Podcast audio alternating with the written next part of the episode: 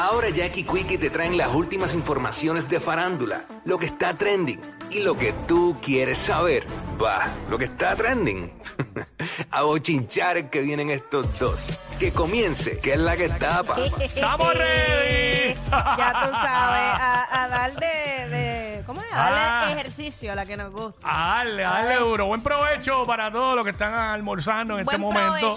provecho. Eh, Buen provecho. Diablo, hace años que no oía eso.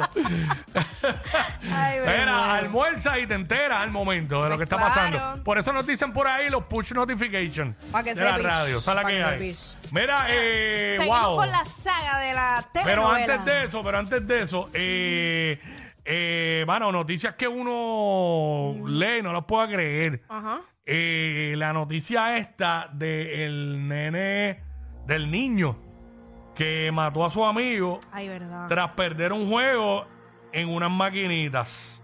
Qué horrible. Y estaba acompañado de su padre y se dieron a la fuga.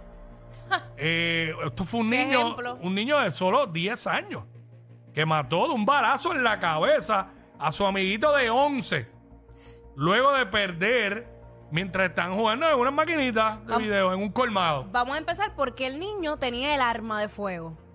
No sé, esos detalles, esos detalles no los tengo, pero cómo tenía acceso. Eh. A esa la arma pregunta de es fuego. válida, que es válido que uno se haga esa pregunta. Como un Sí. niño de 10 años tenía acceso a un arma de fuego y estaba con el padre. Que podemos que el asumir- padre se tuvo que ver porque se fueron a la fuga. Exactamente.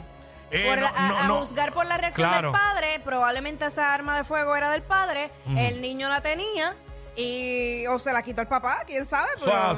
Y ahí pasó. Eh, muy lamentable, no fue en PR, pero como quiera, es un hecho lamentable. Esto ocurrió en la comunidad Tejocote, en el municipio La Perla, en Veracruz. México. Eh, pero, pero, eh, lo que sí habla en la noticia es que eh, el niño estaban jugando maquinitas, perdió, salió a su casa, tomó un arma de fuego de su padre, regresó al colmado y ahí le disparó en la cabeza al, Y, a- al otro nene. y tampoco dice entonces si el, si el padre fue quien lo lleva otra vez al colmado o el niño se fue a pie. No sé, no- no parece, que era, especifica. parece que era cerca, era Ajá. por ahí en la comunidad donde vivía.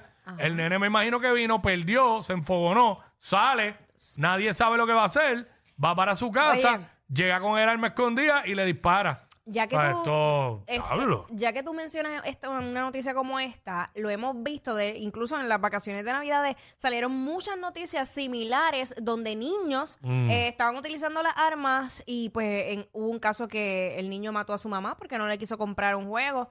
Este, hubo otro niño que mató a la maestra y todo, estamos hablando más o menos de las mismas edades, eh, entre nueve, eh, siete, ocho años aproximadamente. O sea, ¿qué está pasando Sí. con estos niños que eh, ve- su reacción inmediata es tomar un arma y disparar? Sí, eh, ach. Entonces después dicen, no, que eh, la, sí, la violencia siempre ha estado, pero yo creo que, por ejemplo, estos juegos eh, estilo Call of Duty, que el propósito es matar gente, Mm. yo no sé hasta qué punto a un niño pudiera ter- puede tergiversar su, su, su yo, pensamiento. yo sigo pensando que tiene que ver mucho con, con la educación en el hogar, porque Ajá. nosotros también fuimos niños y jugamos juegos de video y habían juegos de disparar, no al nivel de como son hoy día, pero yo me acuerdo que yo tenía uno que se llamaba Gangster Town y era disparando. Y este estaba el de, que era una bobería, pero el de Nintendo que era Dog Hunt, que era matando, era de cacería matando patos. Y el de Sega que era Safari Hunt, que era disparándole a, eh, que hoy día eso sería un caos. Porque Sí. era disparándole a, Animales. a las pan- a los Ajá. animales y todo eso. So, eh, pero como uno tenía una crianza, una base en el hogar, Distinta. pues uno no se convirtió en un criminal. Pero la realidad es que esto, macho, esto es algo que... que, que- Que es alarmante, que- punto, que- que porque- pon- exacto, pone a uno... Mira, y que por perder en un juego, increíble, muy lamentable.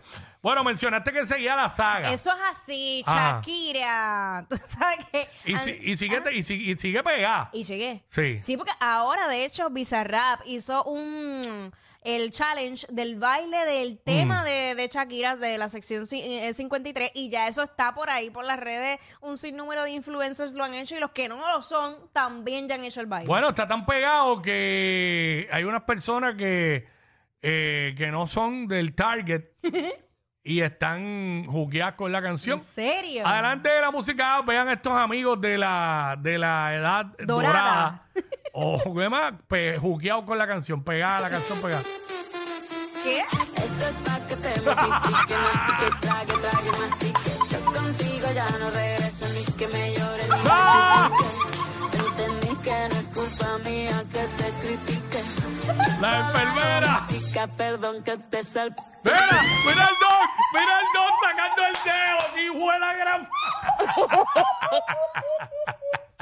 Esto es en un home, en un home, hasta los enfermeros. Pero eso está chévere que lo hagan. Hablo, está Me- pegada, pegada. Me gusta. Tú sabes que cuando uno llega de- eh, a cierta edad, uno em- vuelve a ser niño. Mm. Entonces, eh, está chévere que independientemente sea un vacilón, ¿verdad? Pero son dinámicas que lo- los entretiene y los saca de su, ¿verdad?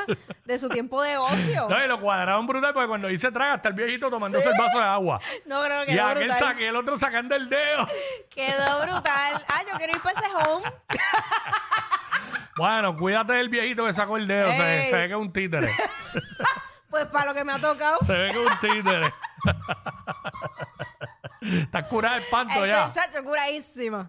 Pero Vale. bueno, este. Pero hay una data, ¿verdad? De, de todo esto. De, Sí, de lo que está facturando Mm. Shakira, que también lo menciona en la canción. Tú sabes que ayer este, estábamos hablando de que supuestamente había salido que le- el tema de Miley Cyrus Flowers había destronado alegadamente el de Shakira, eh, que por lo menos verificamos en, la, en YouTube y no es cierto. Pero Mm. ahora hablando de otras plataformas digitales, por ejemplo, la compañía autora del análisis estima que la trilogía del desamor de Shakira, que ustedes saben que fueron los últimos temas, eh, monotonía, y te felicito, que te felicito fue con Raúl, monotonía Ah, con fue la primera, fue como la antesala. Después Exacto. vino monotonía. Escucha esto, esos temas Mm. le generan a la cantante aproximadamente 19 dólares con 74 centavos por minuto. Por minuto. Por minuto. Eh, nada, vamos a sacar en, en una hora, en una hora. Ajá. ¿Cuánto era? ¿Cuánto era? 19, 19 dólares dólares con 74 con centavos. 74 centavos Ajá, por 60. ajá. 1184 en Por- una hora. Por, por minuto. Vamos a multiplicarlo por 24. hágale, Entonces, hágale, hágale. eh, 28.425 en un día. Ok, ok, ok. y está que bien. lo multiplicamos por 7 días de la semana para ver. Dale, sigue, en una sigue, semana. sigue, 198.979 en una semana. Ok, Y ok. lo podemos multiplicar por 52 semanas que tiene el año, ¿verdad? Claro, zúmbalo. Y vamos a ver al año. Ti, ti, ti, ti, ti. ¡Wow! Valió la pena y no es la de Marc Anthony. Ajá. Que también le tiene que haber dado un billete. 10 millones 346 mil 918. Toma, para que respete. En, en eso nada más. Y eso que eh, yo creo que el tema de Te Felicito, que fue el primero con Raúl, todavía no lleva un año, si no me equivoco. No, no, no. Por no. eso, por eso. fue a mediados del año pasado. So, ahí. dale break para que vea. Y entonces, eh, de acuerdo a esta empresa consultora de, de mercadeo, también analizó el éxito de la canción tanto en YouTube como Spotify, que le pagan respectivamente eh, 69... 0.0.069 Ajá, y, y 0.037 céntimos de dólar. de dólar. Por O cada... sea, que no es un dólar completo. Exacto, Mm. por cada reproducción aproximadamente. Y si se considera que en conjunto de todo esto, Mm. el tema de, de la tiradera, que es este, ya supera los 84 millones de reproducciones, que aumentan cada hora a razón de uno o dos millones, el dinero generado no es para nada despreciable. O sea que, que, Ujú. que aquí deja ver cuál sería la operación matemática. Eh, 0. punto- ah, bueno, en YouTube es esto sería 0.0069. Ajá. Vamos a hacerlo. 0.0069 por ¿cuántos millones que dice YouTube ahí? Dos millones aproximadamente. No, no, no, no, Espérate, no, no, no, no, no. Ah, este, 84 millones, perdón. 84 eh, eh, por las reproducciones. Pero que eso- son 84 millones. Que ya lleva más, pero dale ahí. Eh, vamos a hacerlo hasta ahí. ajá. Ajá. Por 84. Eh, diablo, qué exageración. Es, es hacer la operación y, y exagerado. Eh, Mira, a ver. no, no creo. Aquí yo creo que hice algo mal. Bueno, el punto. Que- bueno, bueno, sí, porque era una centavería. 579.600. Pero Ok. estamos hablando de YouTube. Exacto. Y en Spotify era otra cosa. Era. Ah, cuan- 0.037. Cero punto, eso, eh, se- eso, era, eso era en YouTube, ok. 0. punto- Espérate, que es que no, no vi 0.037, ok. Digo, si es que es así, 0.037 por, ¿por qué? este? 84 millones. por 84 millones. Ajá. Eh, ¿Cuánto es?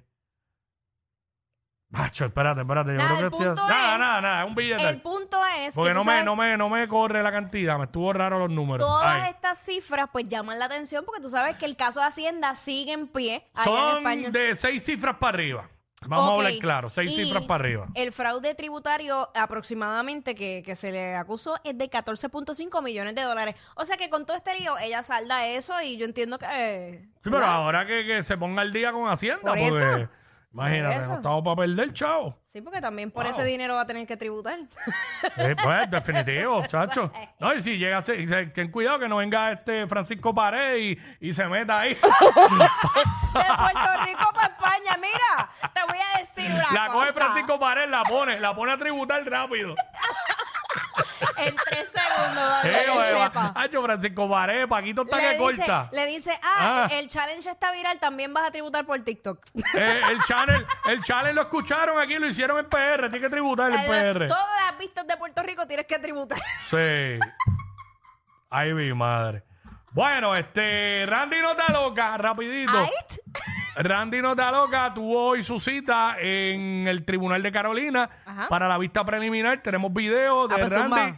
llegando, ¿sabes? La guagua negra llegando ahí. Randy no está loca al tribunal. Eh, Va por ahí, escuchamos el está audio, por pero ahí, no está estamos por en el ahí. visual. Sí. Tenemos el audio. Ah, Ahí está, bueno. ahí está. Llegando Randy. Randy, buen día. ¿Estás listo para Hacho, le cayeron encima a los míos. Este proceso afectó por lo de las fiestas de la pensión con la presentación de la fiesta. Porque amenazaste a, a la mujer con quitarle la pensión de sus hijos. ¿Tú amenazaste a con quitarle la pensión? ¿Quieres dejar a tus hijos en cámara? Imagino, ¿cómo tú vas a hacer eso? ¿Cómo te encuentras de salud? El accidente que tuviste en el dedo. La salud, ¿cómo estás, Randy? Me va a rajar la cabeza, me la va a rajar la cabeza. ¿Crees que el proceso ha sido justo, esta acusación? Estoy tranquilo. Estoy tranquilo. Estoy aquí, varón. Estoy aquí, varón.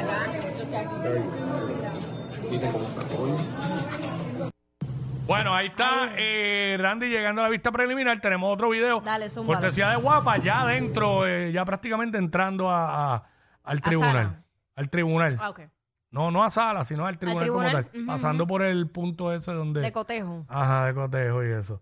Este. Ahí está. Está Randy entrando.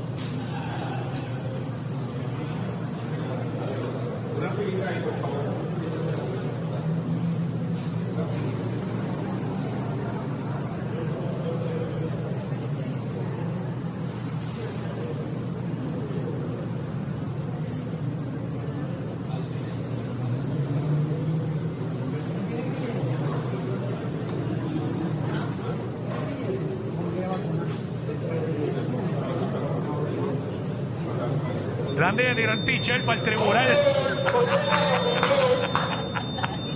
Le tiró el t-shirt y una t-shirt de promoción, yo creo.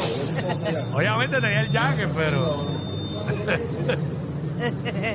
Le creía que iba para un prom. Creía que iba para la Sanse. Ahí está Randy llegando. ¿Qué pasó en la vista preliminar? Fue pospuesta. Fue pospuesta, Porque la exacto. principal testigo, que es la dama. eh, Raquel. Raquel, pues O no, Raquel. no se presentó. Ajá, no, ajá. No se presentó.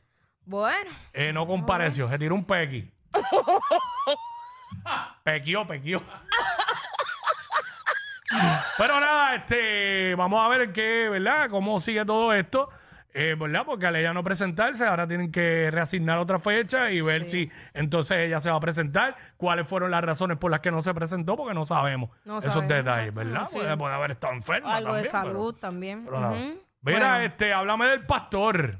el pastor. Antes de irnos, el antes- pastor. Antes de irnos. Mano, está brutal.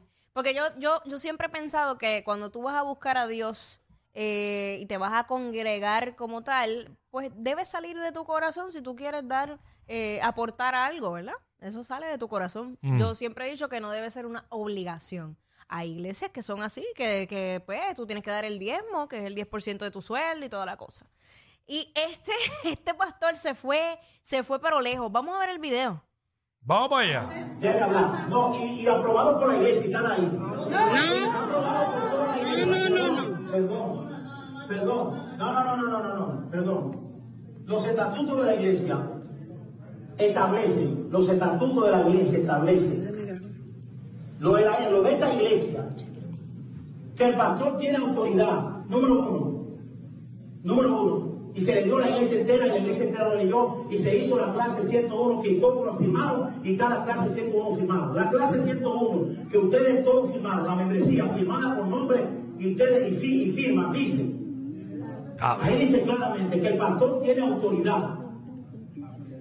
Número uno dice para predicar. No, lo, dice claro, lean, que el pastor es el administrador de la iglesia, lo dice claro ahí. Lean su clase 101. Sí, estamos en una iglesia, pero yo soy el pastor. Pero yo soy el pastor. Hay una carta que dice que no ¡Wow! El pastor ha llamado a la policía porque los feligreses no querían dar el diezmo. ¡Wow! Tú ves, bueno, se formó tremendo revuelo. Yo digo, bueno, un lugar donde tú vas a ir a buscar la paz, donde tú vas a buscar la palabra de Dios para pues, edificarte y tú encontrarte con este lío, que te estén regañando y exigiendo. Yo hubiese llamado a la policía para que se llevaran preso a quien le dijo que le queda bien la chaqueta esa, que le queda chiquita con la barriga por fuera. Ella es admirada por todos. Él, um, eh, él es bien chévere. Jackie Quickie, desde su casa. WhatsApp en la 94.